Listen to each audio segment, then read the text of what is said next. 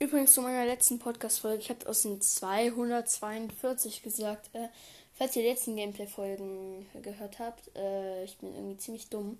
Ich habe 2242 und nicht 242.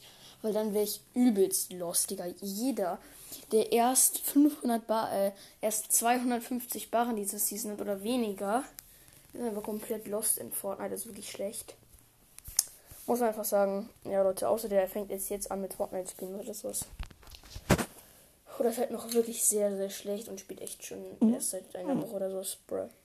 Und ja genau, ich wollte nur sagen, ich habe 2242.